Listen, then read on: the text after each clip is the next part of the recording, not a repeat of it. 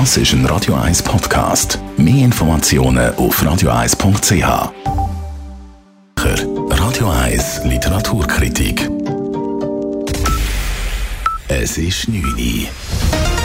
Radio 1, der Tag in 3 Minuten. Mit Nadine Landert.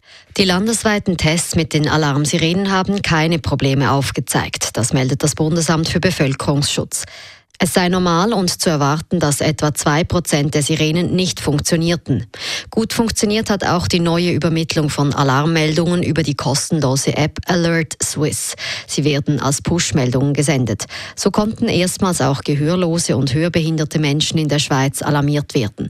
Der Schweizerische Gehörlosenbund SGB hatte sich jahrelang für solch eine Lösung eingesetzt. Entsprechend genau sei der Test mit der App verfolgt worden, sagt Martina Raschle vom SGB. Wir haben es wirklich alle abgeladen und sind bereit und haben uns sehr gefreut, dass es funktioniert hat, dass die Push-Meldungen auch reingekommen sind. Jetzt auch bei den gehörlosen Menschen, man hat es mit dem Blitzalarm auch verbinden. Das heißt, das Handy vibriert und blitzt, das Blinklicht tut. Da hat alles funktioniert. Allerdings sei die Push-Meldung erst drei Minuten nach Beginn des schweizweiten Sirenenalarms verschickt worden. Außerdem hätten Geräte im Flugmodus die Meldung nicht erhalten. Diese Mängel sollen nun rasch behoben werden. Jeden Tag werden in der Schweiz rund 600.000 Menschen mit unerwünschten Werbeanrufen belästigt. Das sind 18 Millionen zum Teil illegale Anrufe im Monat. Erstmals liegen diese Zahlen der Stiftung für Konsumentenschutz vor. Die Mehrheit dieser Anrufe von Callcentern kommt aus dem Ausland.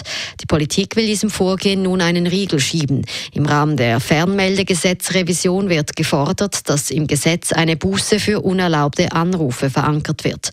Das sei der richtige Ansatz, sagt sagt GLP-Nationalrat und Mitglied der Fernmeldekommission Jörg Grossen. Für mich ist es wichtig, dass die Leute, die sich nicht eintragen in ein Telefonverzeichnis oder mit einem Stern eintragen dass die nicht von so Werbeanrufen belästigt werden, dass man das möglichst untersagen und auch bestrafen, wie das trotzdem passiert.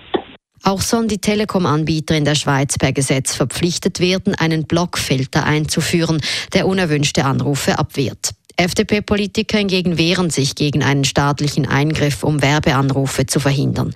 Die zuständige Kommission wird sich mit diesem Thema kommenden Montag befassen. Die geplante Bahnfusion von Siemens und dem französischen Konkurrenten Alstom ist gescheitert.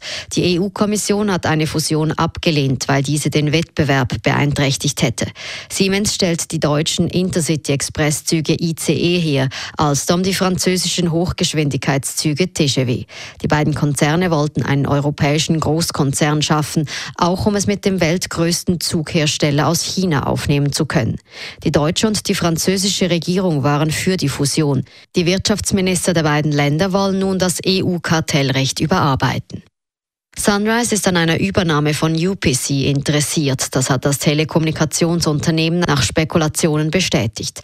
Zu einer Übernahme wird es aber nur kommen, wenn das Ganze strategisch überzeuge und Wert für die Aktionäre schaffe. Durch die Übernahme könnte Sunrise unter anderem Festnetz anbieten, was bisher nicht möglich war. Die Schweizer Skifahrer konnten beim WM Super-G in Aare heute nicht überzeugen. Thomas Tumler und Mauro Gavietzel schieden aus. Beat Feutz wurde nach einer fehlerhaften Fahrt lediglich 18. Damit wurde Juniorenweltmeister Marco Odermatt auf Platz 12 bester Schweizer. Gold holte sich in diesem Super-G Dominik Paris aus Italien. Radio 1 Wetter.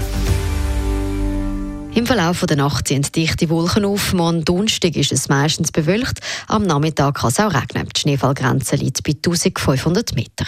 Temperaturen am Morgen zum Aufstehen bei frostigen minus 4 Grad, am Nachmittag um die 5 Grad. Der Freitag ist dann freundlicher. Die Sonne zeigt sich zwischen den Wolken immer wieder und das bei 6 Grad. Das war der Tag in 3